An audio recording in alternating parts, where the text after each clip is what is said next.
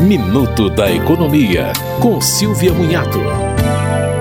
O Superior Tribunal de Justiça decidiu a favor de tratamento multidisciplinar, inclusive com musicoterapia, para pessoa com transtorno do espectro autista. Também foi permitido o reembolso integral, fora da rede credenciada, das despesas feitas por um beneficiário de plano de saúde.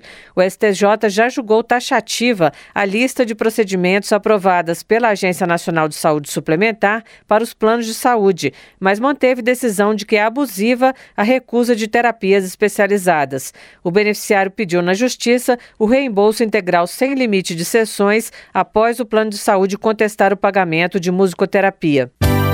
Você ouviu Minuto da Economia, com Silvia Munhato.